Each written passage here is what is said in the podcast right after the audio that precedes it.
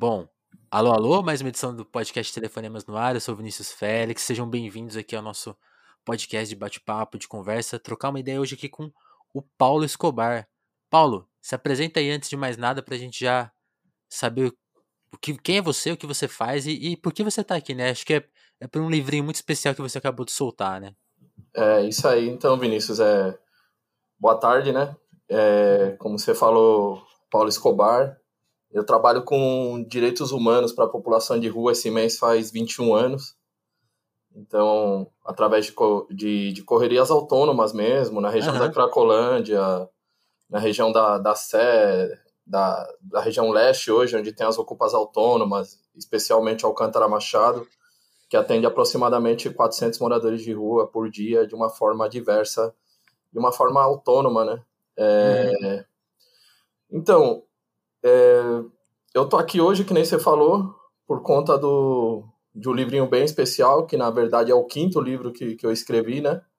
Os outros anteriores, é, todos eles tratam de contos e crônicas sobre moradores de rua, né? Algumas histórias de alguns moradores de rua que eu convivi ao longo desses 21 anos aí.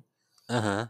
E esse quinto livro fala de, de um amigo, né? De alguém que eu convivo já há aproximadamente 17 anos que fizemos muita coisa junta já, tivemos nas boas e nas más, que nem falam, né? Nas dores, nos amores, em tudo isso aí. E para mim é uma referência, uma na escola. Na alegria e na tristeza, né? É, na alegria e na tristeza. É, para mim é uma escola porque eu sempre tive um contato nesses anos com a teologia da libertação também, né? Uhum. Eu conheci Frei Beto, tive alguns contatos com o Leonardo Boff. Em 2011 entrevistei também o, o John Sobrino na América Central. E, e esse quinto livro tinha que ser de conversa, de alguns diálogos para manifestar o pensamento e parte da trajetória do padre Júlio Lancelotti, né? É, Sim. E aí, num formato de diálogo, durante a pandemia eu tinha acabado de escrever um livro já que chama Os Mais Pobres e a Pandemia, que é um PDF gratuito, que ele foi traduzido para o espanhol, inclusive, por um grande amigo meu, que é o Agustin Lucas, um escritor uruguaio, ex-jogador de futebol, um cara que tem uma produção bem bacana lá em Montevidéu. Que demais. E, e, e aí o livro com o Padre Júlio, eu lembro que a gente estava mais ou menos nos meses de, de maio, junho, eu falei com ele que precisava ter alguma coisa escrita do pensamento dele, que é tão às vezes contraditório até na visão da igreja ou nas alas mais conservadoras.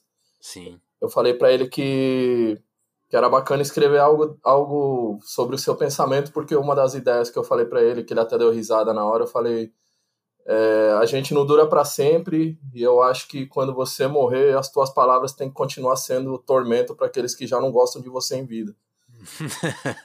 Aí ele deu risada, ele falou, bora então. Isso acho que era uma terça-feira, a gente estava lá na igreja fazendo uma correria com a galera de rua por conta, na, na época mais pesada de pandemia, onde tudo estava fechado realmente, né? Sim. E, e aí foi que, acho que numa terça eu conversei com ele, numa quinta eu levei o celular, a gente começou a gravar, depois dos corres com a rua, a gente sentava para tomar um chá, um café lá na cozinha da, da paróquia e começamos a dialogar. E desses diálogos vira esse livro, e no meio dos diálogos tem algumas histórias de resistência que a gente viveu junto também. Que demais. Eu acho que acho que é, você falou uma coisa muito interessante, né? O, você conhece ele há 17 anos, você tá nessa há 20 anos. acho que se eu posso estar enganado, mas o, o Padre Júlio tá nessa também há 30 e tantos anos, né? 35. 35. Sim. E eu acho que muita gente conheceu ele, talvez, ano passado, né? Porque a, a, a luta dele teve um destaque especial. Sim. Ele, ele sempre, acho que para quem acompanha mais de perto a questão dos moradores de rua em São Paulo, ele é uma figura presente, enfim, desde. A, assim, é, é, inevitável você chegar nele, né? Mas uhum. acho que até nacionalmente, agora que ele apareceu. para quem conheceu agora ele mais recentemente, é, como você resumiria? Quem, quem, é, quem é esse cara? Quem é, esse, quem é o Padre Júlio? Nas suas palavras. Pô, pra mim, que nem eu te falei no começo, pra mim é um amigo porque eu com o Padre Júlio a gente já compartilhou de praticamente quase tudo, né? Conversamos uhum. de muita coisa. Eu nos momentos, porque a, a luta com a rua, quando a gente toma essa opção de vida mesmo, ela é, ela é, muito dolorosa, né, ao mesmo tempo. Então, é tudo muito intenso. As alegrias são muito intensas e, e as tristezas também são muito doídas também. Principalmente porque a gente vê o nascimento dos filhos da rua e a gente enterra muitos deles. E, e nesses enterros eu sempre falo que você percebe que o cara de rua muitas vezes está é, ele sofre preconceito e a solidão até no momento da morte. Tem, teve momentos que tava eu e mais três, ou ele e mais duas pessoas, precisando de mais um para carregar um caixão de um velório praticamente na solidão. É... Para mim, ele é uma voz de referência, assim, desses. Eu, eu, eu até tava esse, semana passada, eu, eu fiquei muito impactado porque eu fiz uma ligação pro Leonardo Boff através de vídeo, e aí tava o Padre Júlio do lado, eu coloquei os dois para falar e um com o outro. E aí, nesse momento, eu pensei, pô, mano, eu tô presenciando talvez dois dos últimos ícones aqui do Brasil da teologia da libertação, que tem uma atuação tanto escrita como ativa do lado das populações que defendem, ou dos mais pobres, né? Sim. Então, eu acho que o Padre Giro na luta com a rua, ele tem ele tem tomado posicionamento independente de gestão, de partido, de corrente, se é esquerda ou direita, de sempre estar tá do outro lado do balcão, como diz, né? É, dos moradores de rua mesmo. E isso tem gerado inúmeras ameaças, críticas, porque eu lembro muito que em São Paulo, na, na tanto nas manifestações de 2013 contra o aumento da tarifa, como contra a Copa, é, ou então no começo, em 2012, das organizações das ocupas autônomas de moradores de rua na Radial Leste, uhum. é, a gente, a gente apanhou demais porque a gente fez críticas muito duras ao Haddad na época, que era uma corrente mais progressista, e aí a esquerda dizia pra gente que éramos pagos pelo Alckmin ou pelo PSDB para criticar, quando na verdade é, é isso. Nunca levantamos uma bandeira política, nunca falamos apoia tal partido, porque a gente sabe que se você dependendo do apoio que você faz, você fica de certa forma amarrado. Ref, é, fica um pouco refém, né? É, e, e acho que é isso que ele ensina muito. É, independente da gestão que aconteça ao passe, o nosso lado sempre é um morador de rua. Sim. É, e eu acho que ele, tem, ele é um cara que ele é coerente com aquilo que vive, aquilo que prega, ou aquilo que, que defende, né? Ele é consequente com aquilo que, que ele defende como como era, como era Casal Dáliga, como era Dom Helder, como era Dom Paulo e tantos outros Sim. caras ali que é, viveram a vida ao lado dos mais pobres até as últimas consequências, né? Eu acho Sim. que ele é uma das últimas, infelizmente, né? Uma, uma das últimas vozes ativas e, e, e atuante, talvez, né? Entendi. Não, e, e, e, o que você falou é importante, essa coisa da, da relação da cidade com, com os, eu tava até conversando, a conversa anterior aqui, esse episódio é com o Rogério de Campos, a gente tá, e o Rogério tem uma crítica sobre o posicionamento que, que hoje está na esquerda e na direita, né? De nomear sempre os políticos como os responsáveis e a gente não sabe o nome das empresas que cuidam da cidade, das pessoas que cuidam da cidade. E é engraçado, a gente tá gravando esse episódio no. Engraçado assim, né? Meio trágico, né? Na verdade. Uhum. Que a gente tá gravando aqui no aniversário de São Paulo, né? Eu tô aqui em Ribeirão Preto, eu nasci em São Paulo. Mas estou aqui agora em Ribeirão Preto e tomando café eu fiquei, eu fiquei falando alto assim, pô, hoje é aniversário de São Paulo, né? Cidade que às vezes cuida tão mal das suas pessoas. E uma cidade dos empre, empreiteiros, né? Aí eu fui ver no seu Instagram, o, o, o padre Júlio falou exatamente essa coisa, né? Não é aniversário de São Paulo, é, é, é aniversário da especulação imobiliária, né? Sim. Então, a, a, acho que além de partidos e, é, é esse problema que talvez nenhum partido consiga resolver atualmente, que é, é, é, o grande vilão, né? É, eu lembro de. Eu lembro desse, dessa questão do plano da Angabaú, por exemplo, uhum. é, que isso já vinha da gestão Kassab e Haddad já, essa venda do Vale do Angabaú, ou então dos interesses da, da Porto Seguro na região da, dos Campos Elíseos ou Cracolândia, ali na Luz. É. Ali você tem uma especulação imobiliária poderosa que, que, e você tem um governo que obedece ela. A maioria das operações que, que acontecem contra o morador de rua, tanto na região do Vale, que virou aquilo lá agora, que já era um plano que vinha já vinha em, assim caminhando de alguns né? anos já, uhum. assim, É, e na região da Porto Seguro, por exemplo, que você tem uma repressão constante da galera da Cracolândia, a gente teve muitos problemas ali. Eu lembro de manifestações que fizemos, inclusive com o Padre Júlio também junto, em 2014, acho, ou 15, nas repressões conjuntas da, da Guarda Civil ligada à Prefeitura e da Polícia Militar ao Governo do Estado contra os moradores da Cracolândia, enquanto para tentar inaugurar o Teatro da Porto Seguro. Então, e, e, qual que é o real interesse? Arrancar a galera dali. E, e, o que a gente pensa observando isso é que é empurrando os moradores de rua da Cracolândia, os dependentes químicos, o nome que, que é dado, é, para tentar colocar eles na favela do Moinho, né? Vai empurrando eles, empurrando, tentando fazer com que eles cheguem na favela do Moinho. Então, e depois incendeiam a favela do Moinho, né? É, na, na Alcântara a gente sofreu isso ano passado, não lembro agora o mês direito, mas se não me engano foi no começo do ano passado, é, porque Alcântara Machado é um espaço que, que era da assistência, foi ocupado e hoje em dia funciona de maneira autônoma, tocado por parte dos moradores de rua ou pessoas que correm junto, que atende com banho, com lavanderia, com cozinha comunitária, espaço sociocultural, onde já rolou diversos festivais, é, biblioteca, uma brinquedoteca que, que vai ser construída essa semana lá, tudo isso debaixo de um viaduto e do, na frente dele você tem algumas pessoas que moram ali. Uhum. E, e, chegava praticamente até um outro pedaço da Alcântara. E aí foi incendiado e, e, e aí as pessoas que estavam próximas no posto de gasolina da frente do espaço falam que viram funcionários da prefeitura tirando fogo. Então, é, a higienização ela utiliza do fogo também, né? Sim, sim. E ah, eu não, sei, eu não, sei, eu se você chegou a conversar isso com, com, com o Padre Júlio, mas quando eu te perguntei para você explicar quem ele é, você explicou super bem, mas uma coisa que eu tenho curiosidade ainda. Como que essa questão. Aí eu, eu, vou fazer a pergunta para vocês dois, assim, entre, uhum. como se fosse possível. Porque uhum. eu vou perguntar para você também. Como que essa luta chegou pro Padre Júlio e como ela chegou na sua vida também? Como que essa questão que tá na rua, né? Ou seja, tão perto da gente, mas ao mesmo tempo tão distante, né? É uma questão ignorada por quase, quase todas, todas as pessoas. Como isso entrou na sua vida e você falou, não, eu preciso assumir eh, isso como uma causa e participar disso? O padre, e, como, e, o... e o padre Júlio uhum. responde essa pergunta de que maneira também? O padre Júlio, ele, ele praticamente, antes da, da luta toda com os moradores de rua, ele é um cara que já tinha uma atuação muito ativa com as crianças da FEBEM, ou as crianças da Casa Vida, que eram as crianças que, que tinham que nasciam com, com HIV, né? Que já nasciam uhum. soro positivo já.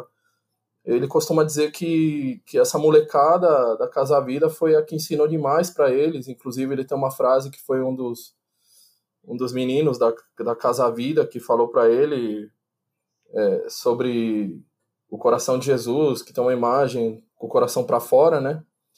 E, e, aí a criança pergunta para ele por que, que o coração dele tá para fora. Ele fala: é, porque ele, quem ama muito tem um coração muito grande que não cabe no peito. E aí a criança fala, mas deve doer também, né? E aí ele ficou reflexivo e ele falou que não há amor sem dor, né? É. Então é. Ele já tinha uma atuação ativa nisso, eu acho que ele teve também.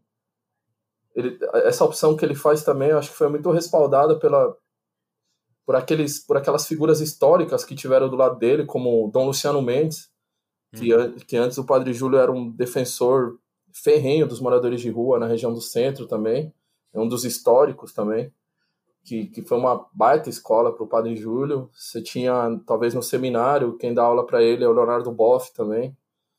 Então, e, e também eu acho que coisa da infância, né? A infância do padre também não foi, não foi abastada, não foi uma coisa, né, que...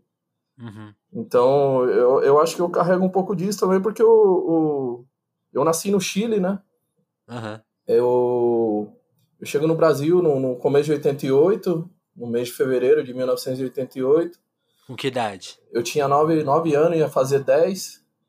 E eu morei praticamente 10 anos debaixo da ditadura militar do Pinochet. Eu ia pra escola de você, por não cantar o hino, você apanhava. Você, por, por não fazer coisas é, que eram obrigatórias no, no regime, você já apanhava na escola desde criança e tive um contato muito cedo com, com as lutas sociais.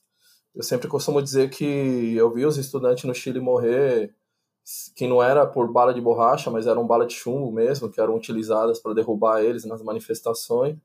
Nossa. E eu chego aqui morando numa fábrica no Bom Retiro com meu pai, que é, que é mecânico até hoje. E, e aí, a, morando de, depois a, praticamente a minha vida toda no Brasil, volto para o Chile depois 97, 98, mas sempre foram vivências em periferias, tanto em Valparaíso, no Chile, como aqui no Jardim Brasil, na Zona Norte de São Paulo. Uhum. É, sempre foi muito próximo o contato meu com, com a realidade das quebradas, realidades sociais, até por ter crescido no meio delas.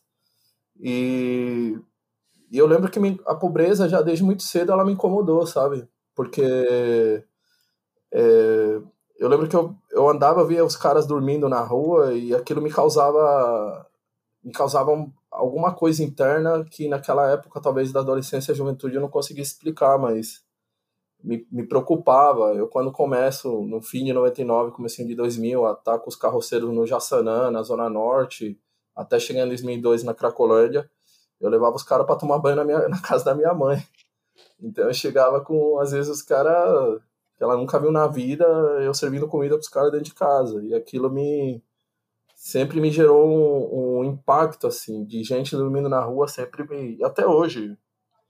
Eu deito, penso, eu, eu acho que o que a gente sofre, que a gente que trabalha com a rua, ou que luta junto com eles, é, o sentimento que mais corre a gente talvez seja o sentimento de impotência, né? A gente sofre dele demais, assim. Sim. E, e aí, voltando, voltando um pouco ao livro, é, quando. É, acho que a conversa ela tem um poder que é sempre surpreendente, que é assim, às vezes você convive com a pessoa muito tempo, e a, a, acho que a nossa, a nossa convivência, eu, eu, imagino, né, especialmente aí na luta, é sempre de muita correria, de muita. de pouco tempo, né? Tá todo mundo sempre, todo mundo sempre trabalhando muito. E mesmo que se converse, acho que raramente se aprofunda, né? Você vai um pouco além. E eu imagino quando você sentou para conversa, conversar com ele, para tentar extrair as ideias dele para ficarem registradas no livro, muita coisa deve ter te surpreendido. Você isso, isso aconteceu, né? Primeiro. E se isso aconteceu, o que que, que, te pegou assim durante essas conversas assim para gerar o livro? Sempre teve muita, muitas ideias do, do Padre Júlio que a gente já conversou elas ao longo desses, desses anos, desse tempo. Eu acho que o, o que mais me surpreende, vendo a, a visão que a igreja tem, que é tão conservadora na sua grande maioria, e não só a igreja, eu acho que a sociedade também ela é extremamente conservadora. Sim no Brasil também sofreu um retrocesso terrível, não, não digo de dois anos para cá, mas acho de muitos anos para cá.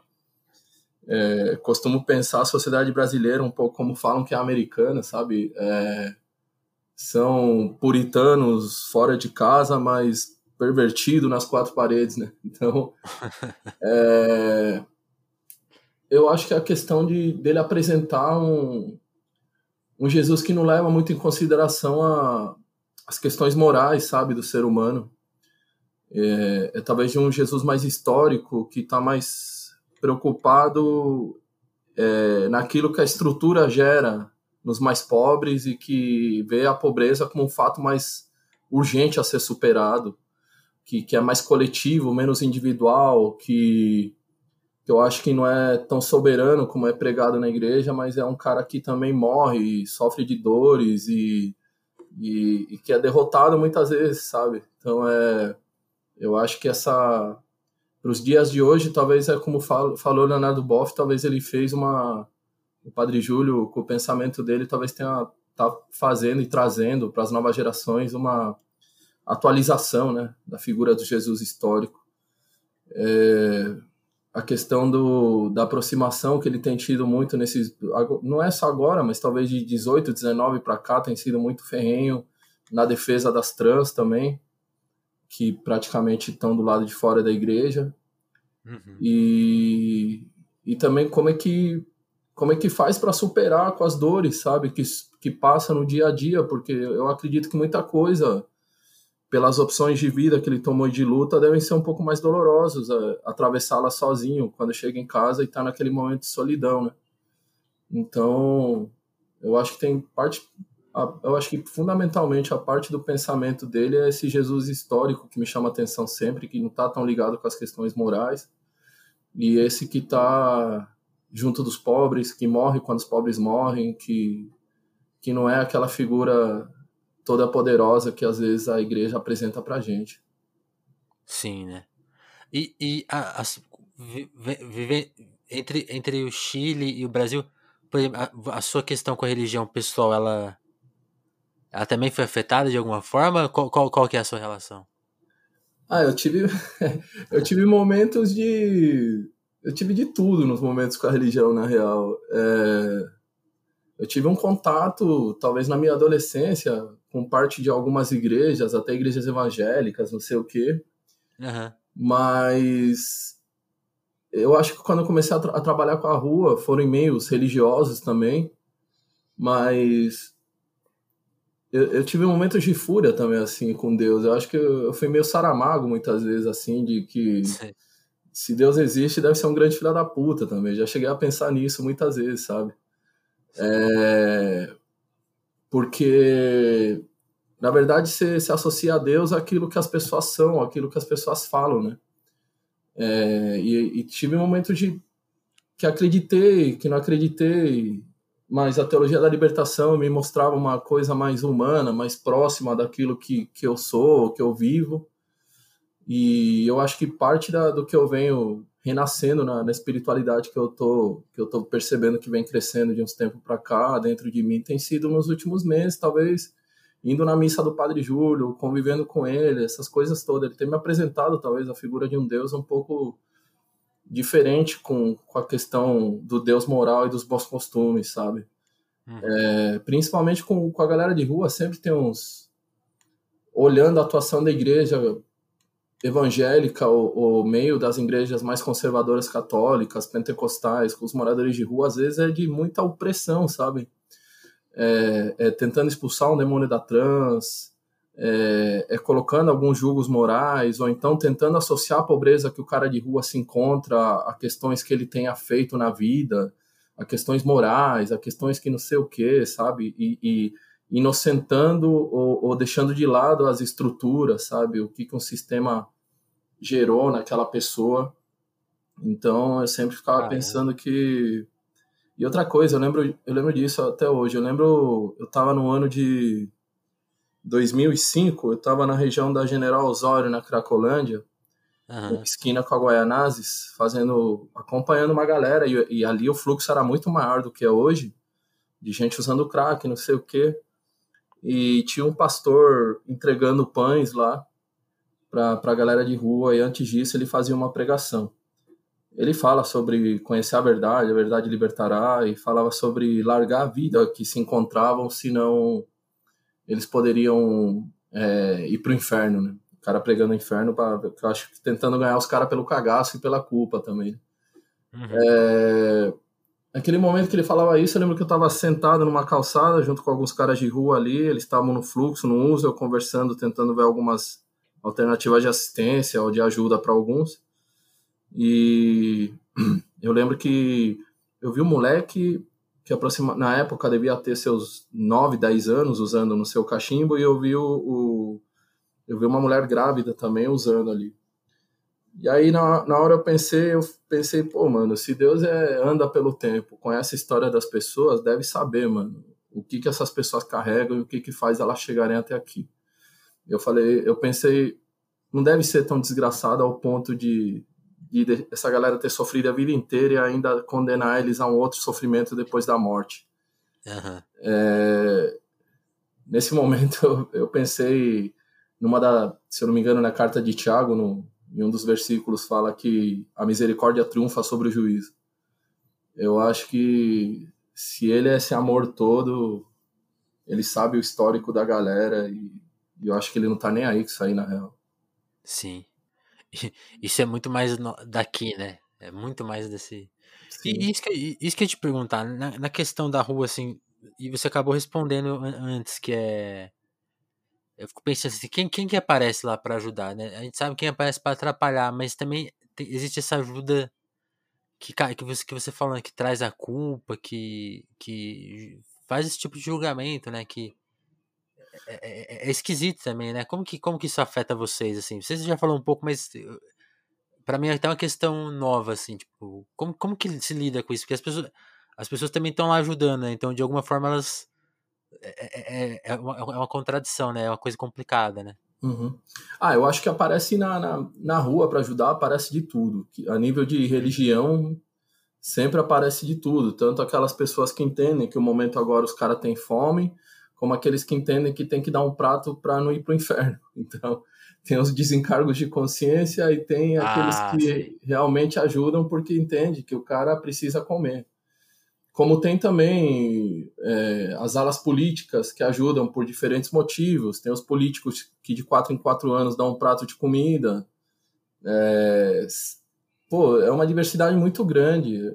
É, eu acho assim que o, o grande desafio de toda a galera que ajuda, tanto das alas políticas ou das ditas militâncias, que é o nome que eu odeio também, como ou, ou então das ditas alas religiosas, o grande desafio é, é, como dar um prato de comida sem cobrar nada em troca. É, é como, como dar um prato de comida para o cara de rua sem, sem impor alguma coisa e deixar ele comer só o prato. É, como, como estender a mão sem necessariamente eu querer me promover às tuas custas. É, porque a miséria, ela, ela é um gerador de status e um gerador é, econômico para muitas alas e muitas pessoas também. Então é, é o grande desafio. E o capital político, né? Sim, outra parada é que aquilo que o Paulo Freire acho que usou tão bem, é como, e os zapatistas hoje aplicam muito bem isso ali no sul do México, é, é como você ser mais um no meio e não ser a vanguarda deles. Como você construir junto com eles sem necessariamente ser vanguarda.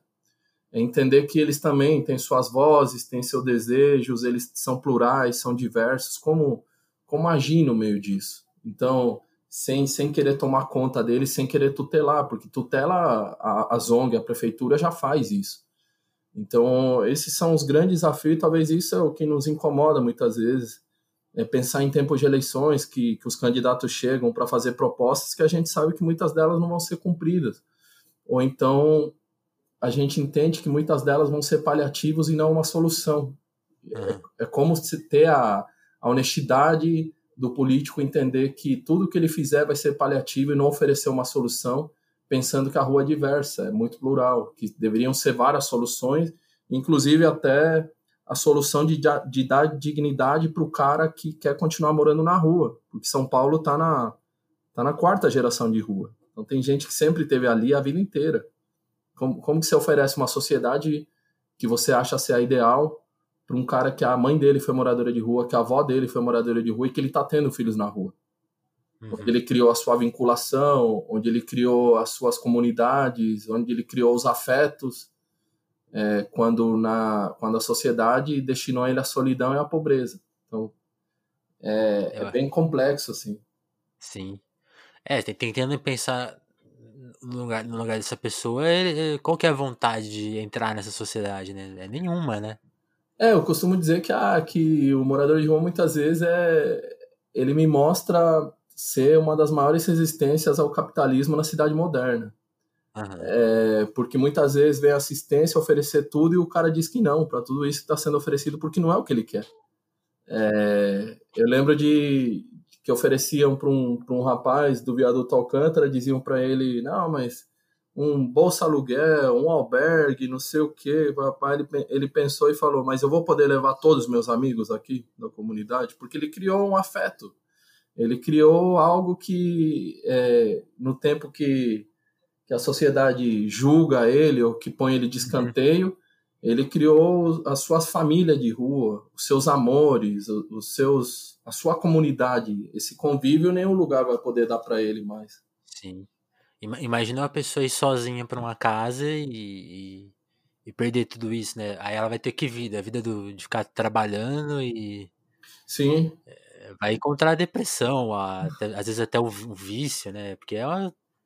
Sim. É, sim. é engraçado, a gente, a gente, a gente é, é, é, a, sociedade ela tem um problema, né? Quase que uma. Não é, a palavra não é doença, né? Mas ela, ela tem um, um problema, tem um problema estrutural e as pessoas, ah, vem aqui participar desse problema com a gente, né? Pessoas, obviamente a negação vai vir, porque, tipo assim, ó, nossa situação aqui é muito ruim, mas não é, não é só sabe? Não é, não é um mero alavancamento, né? É muito mais uma coisa para uma solução mais geral, né? Mais participativa, então. Sim. Não, e eu, é isso que você falou. Vou trazer. Na rua se criam muitas famílias, sabe? Eles se juntam é. entre eles. Tem muita mãe de rua que criou filhos que não são dela, mas criou. É... Você tem uma diversidade muito grande na, no, no morador de rua. Na, o, às vezes ele é família com o cachorro dele. Você vai ver o cara de rua muitas vezes tem um cachorro ali e é, ele, é o, e ele é família com o cachorro. Ou então dois, dois parceiros que moram junto, ou, ou duas trans que dividem um barraco, ou tudo isso. É, você tem uma diversidade que, que às vezes ela não é tolerada nem no, no nosso meio social, assim, por assim dizer, né? Que, que eles acabam criando, que eles acabam é, alicerçando ali, criando bases em cima disso. E eles não querem perder isso também. Tem, tem essa questão do, do, do afeto, que nem eu te falava, né? Sim, sim. E, e isso, aí, voltando sobre o livro, quando como que foi a questão do lançamento? Porque foi um sucesso, né? Tá, esgotou. Uhum. Quem, quem te ajudou nesse processo e, e, como que foi essa recepção tão calorosa das pessoas? Tava, não, não para de vender o livro. o... Ah, o processo foi aquele que eu te falei. Eu fui gravando, eu ia transcrevendo né, o diálogo, então foi transcrito, grande parte dele foi, foi. Eu acho que não tem. Não tiramos praticamente nada do diálogo Uhum. Foi transcrito ali na, nas conversas que a gente tinha depois de toda a correria que, que se fazia com os moradores de rua ali da paróquia, a gente sentava para tomar um café e começava a conversar, ligava o celular ali do lado e a gente começava a trocar ideia sobre todos esses assuntos, porque é uma, uma das coisas que me chamou muita atenção também é que na, nas últimas dos meses para cá o Padre Júlio tem postado muita foto de morador de rua e na legenda escreve encontrei Jesus hoje. Eu vi Jesus uhum. hoje. Então, era justamente trazer essa figura do Jesus da rua, né? Por isso que, que, a, que o título do livro, inclusive, o Jesus da Rua na trajetória do padre Gil Lancelotti, né? Onde que ele encontra Jesus? Quem são essas pessoas, né?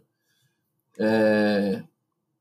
Foi, eu, eu, quando escrevo, eu me preocupo muito também com que a, a linguagem, o, aquilo que está sendo escrito seja acessível que a Dona Maria do Barraco da Alcântara ela consiga entender aquilo que está sendo escrito ali. Uma das coisas que eu, eu estudei depois de on, é, nove anos já com a, com a, população de rua, eu fiz ciências sociais. Mas o que sempre me chamava atenção era a dívida acadêmica com as pessoas mais pobres. E uma das suas dívidas era em relação à linguagem, aos escritos, ou aquela coisa toda de eu saber que muitas teses são escritas para ficarem naquela prateleira Verdade. pegando poeira para que outro acadêmico leia ela um dia. Então, uhum. As pessoas pobres ou mais pobres, elas não têm acesso a isso. Então, sempre que eu escrevia, eu penso que ou que eu escrevo, eu penso que tem que ser entendível por quem está na FEBEM, por quem está na cadeia, por quem está na rua. Então, eu lembro que o primeiro livro que eu escrevi em 2016, Memórias da Rua, Amor, Luta e Maloca, são contos e crônicas de vida de moradores de rua de uma maneira muito simples. E depois eu lia para eles as histórias e eles diziam: Ah, eu. Então isso é, é, é, o que me preocupava. O Padre Júlio ele tem essa facilidade também, porque eu pensei: tem que ser uma coisa acessível, de uma maneira simples. E aí eu, eu percebo que a, o, o linguajar do Padre Júlio é acessível e simples também.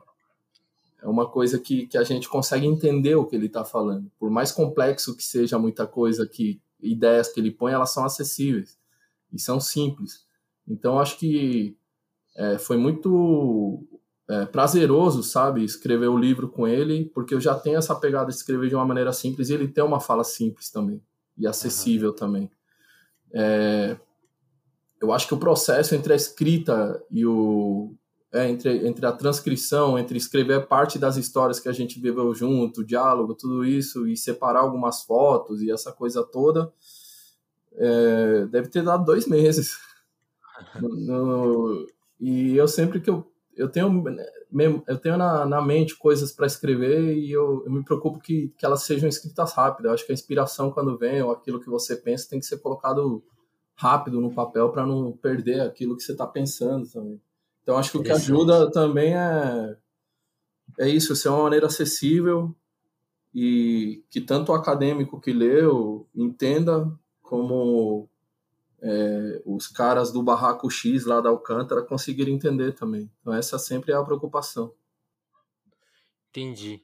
E, e Paulo, assim, para quem, quem pensa, você falou uma coisa que eu achei interessante, que muita gente vai ajudar para tirar uma culpa das costas, né? Então, uhum. que, que, talvez eu, loca, eu talvez localize assim como um trabalho mais ou esporádico, ou até menos participativo, né? Uhum. Mas é, eu não sei assim, você acha que existe, não seria um jeito certo, né? Mas alguém que está interessado em, em, em, conhecer, em tentar ajudar de alguma forma, você, você, saberia dizer quais são os caminhos assim e, e, e formas e, e, que você aconselharia, aconselharia tipo, para justamente não cair numa coisa que, que sabe, eu fico, eu fico pensando nessas, nessas ajudas que às vezes atrapalham, né? Ah, eu acho que. Ou nenhuma ajuda atrapalha também. Como, como que você eu pensa? acho que mesmo aquela que é movida pela culpa, se tá trazendo um prato de comida pro cara que tá na rua e é uma coisa tá boa, ótimo. ou então. O que eu costumo pensar quando as pessoas falam, oh, tem roupa para doar, tem brinquedo, eu sempre penso, você usaria roupa, ou teus filhos brincariam com o brinquedo que você está doando? Uhum. É, a gente sempre pensa que aquilo que chega para a rua tem que ser o melhor também, sabe? Porque eles têm os mesmos os mesmos desejos de comer as coisas boas que a gente curte, não se alimentam só de sopão. Os caras também gostam de macarrão, gostam de arroz, gostam de frango, gostam de, gostam de salada. Então, assim, é, eu acho que a questão da culpa, que praticamente se dá muitas vezes, não em todos, mas em algumas pessoas que, por conta de, de religiosidade e outras questões, são coisas que a estrutura colocou na cabeça das pessoas. É, eu acredito assim, é, o, o, lance é como você ser solidário que não seja somente em tempos de pandemia, de crises, que, que talvez quando você perceba que a morte pode tocar você, que você se torna um pouco mais solidário. Eu acho que o desafio é como ser solidário sempre é, e dividir. A também, né? É, e não só dividir a migalha, mas compartilhar daquilo que você tem também. Eu acho que é o grande desafio é esse, talvez. É como você é como que e eu, eu também penso que a solidariedade ela tem que ser um ato de justiça que cause incômodo naqueles que detêm o poder.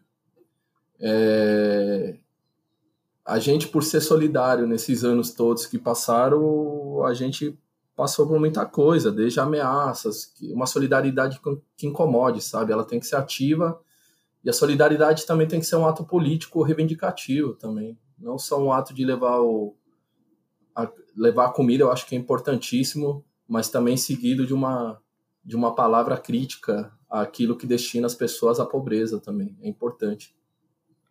É verdade, né? A, a, a própria luta de vocês, ela é a denúncia, né?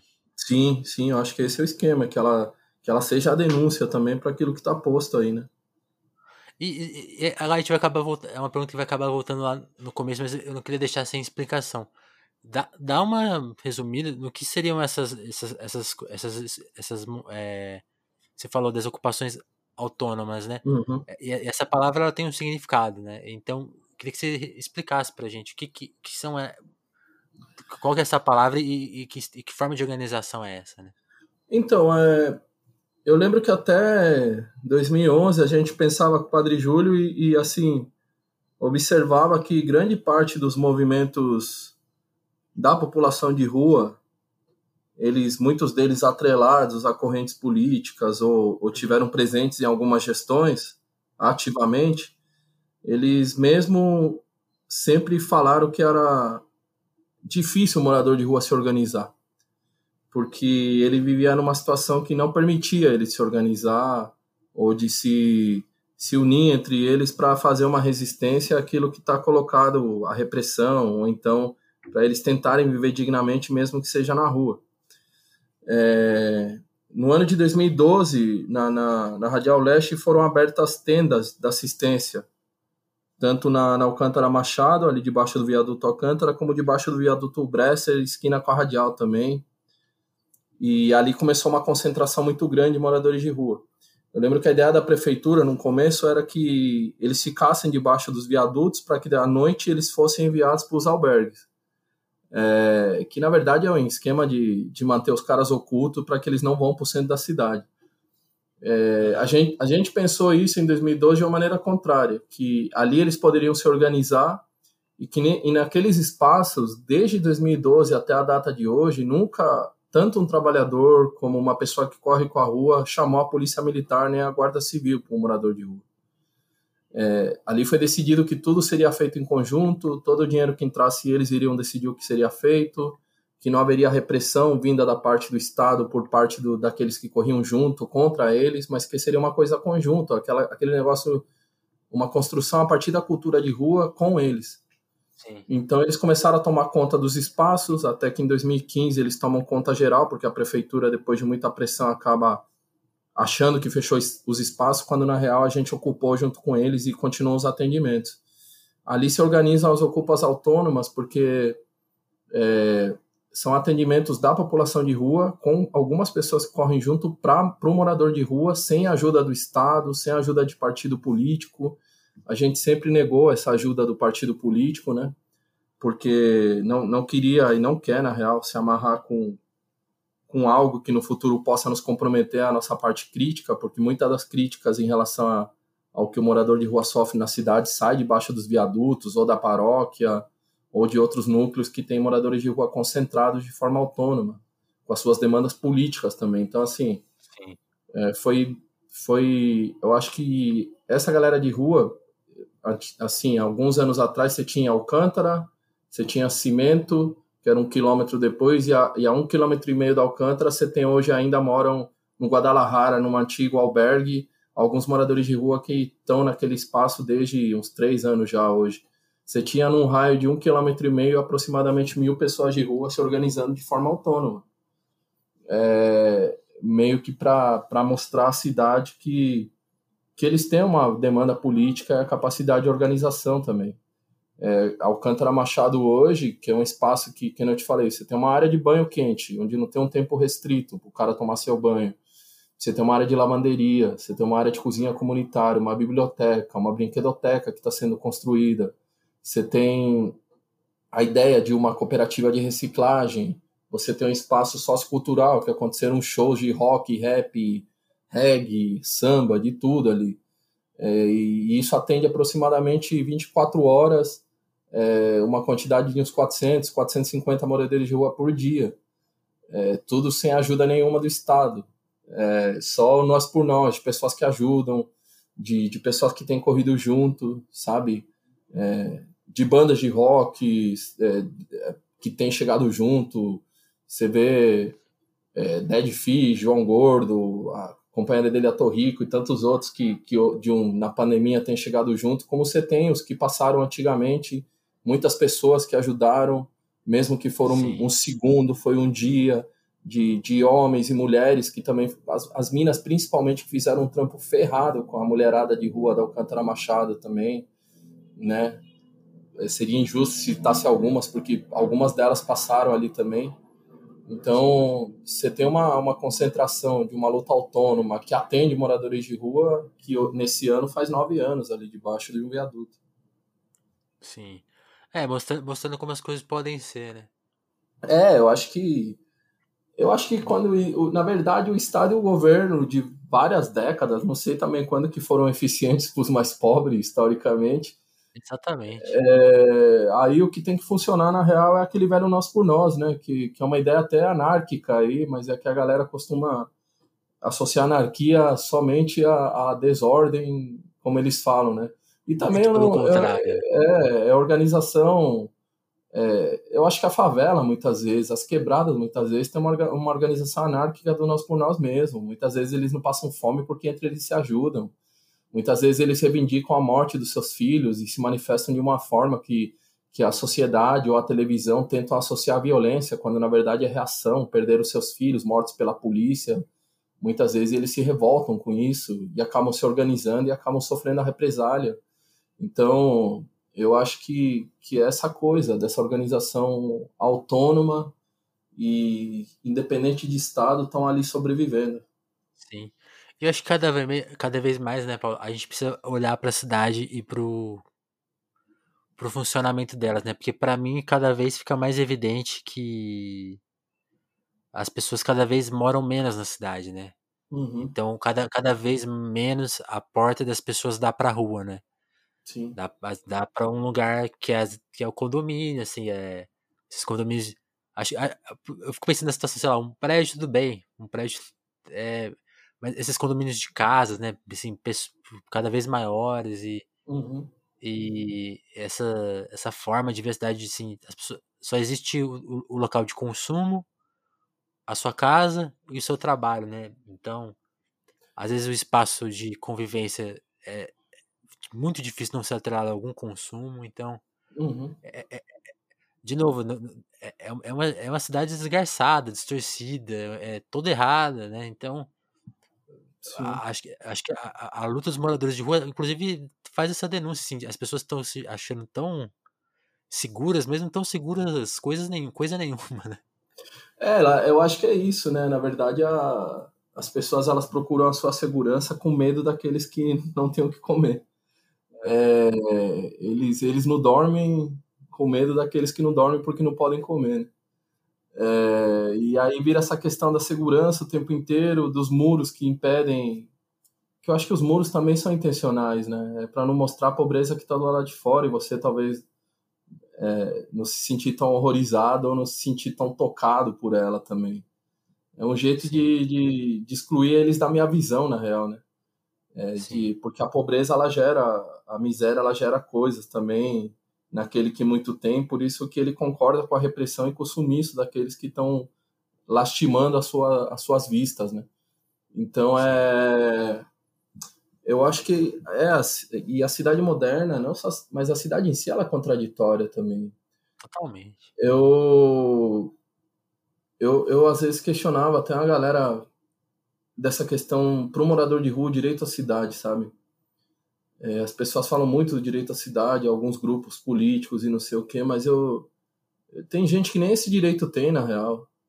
O cara não tem direito a, a assim, o morador de, eu, eu lembro da Tainá, que foi uma lutadora histórica da Alcântara, que morreu há um ano e pouco atrás, que a gente conversava os dois e debaixo do viaduto Alcântara, ela, eu falava para ela, você já percebeu, a gente luta pelo direito a morar debaixo de um viaduto.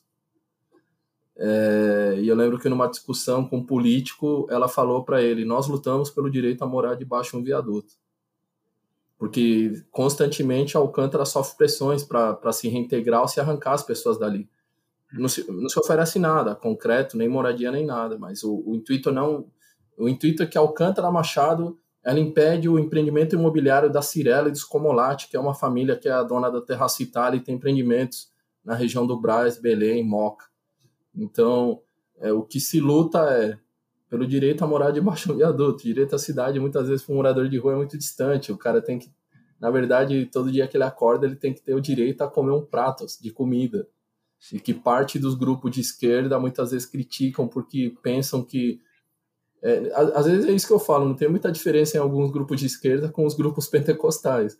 Os caras lutam por uma revolução macro para que no futuro essas pessoas tenham o que comer. A igreja, muitas vezes, pentecostal, que acredita numa vinda de Jesus e essa coisa toda do céu na terra, os caras lutam para que esse reino desça do céu, para que Jesus volte, para que essas pessoas possam comer. Então, assim, nesse período dessa utopia. Você pode esperar esse... 10 anos ou 100, é, né?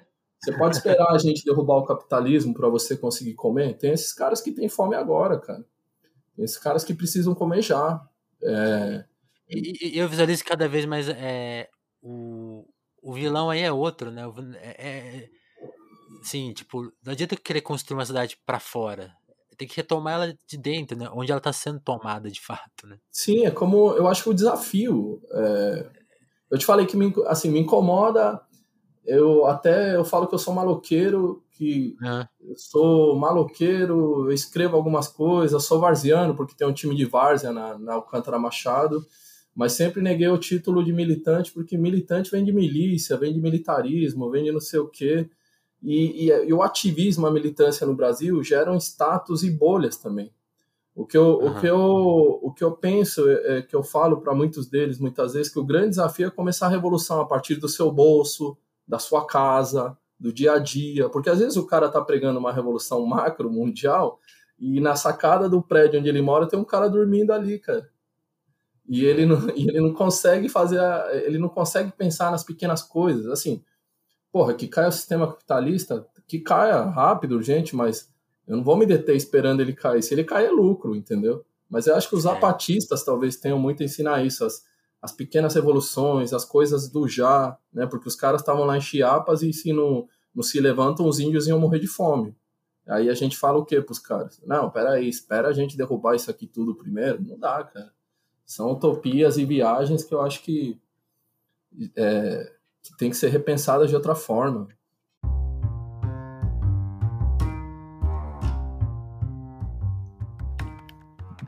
Entendi.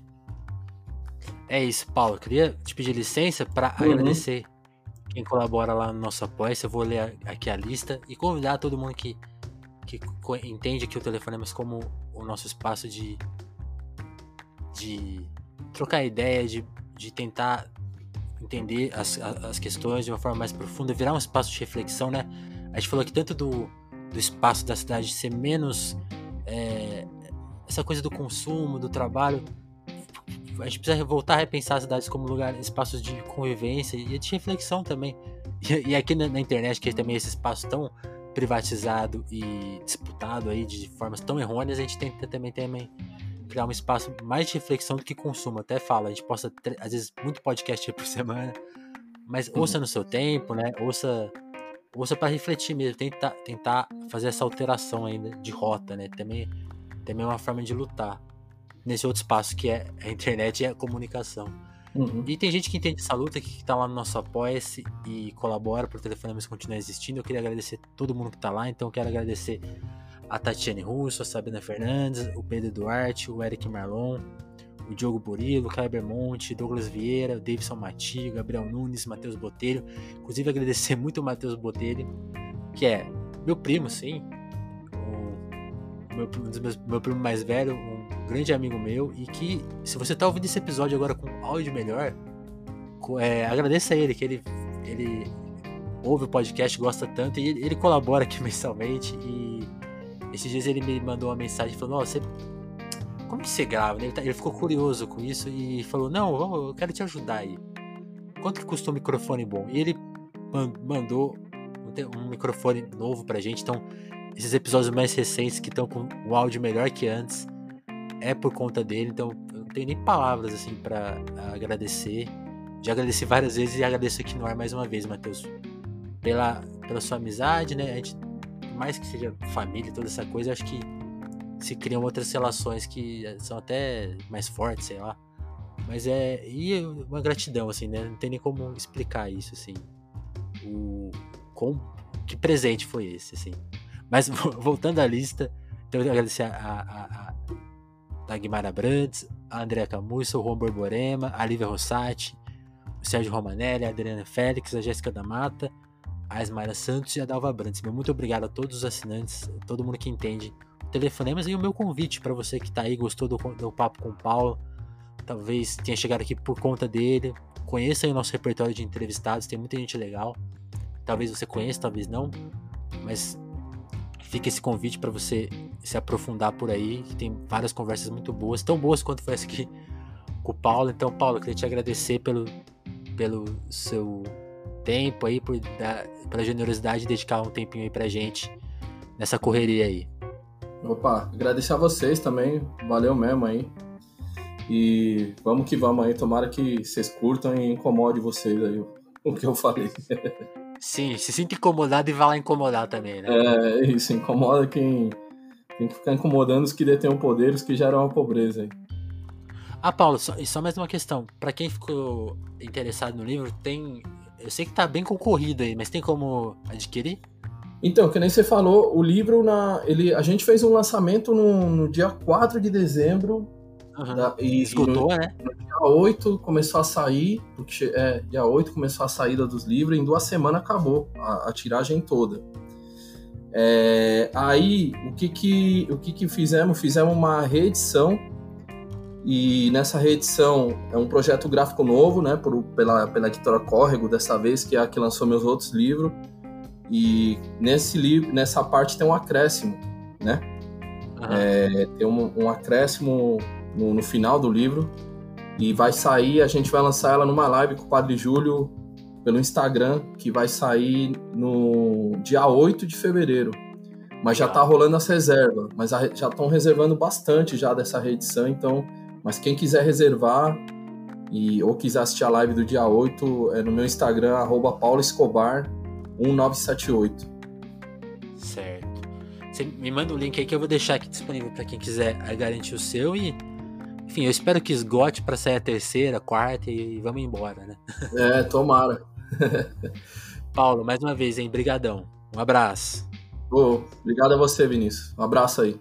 Valeu. Valeu.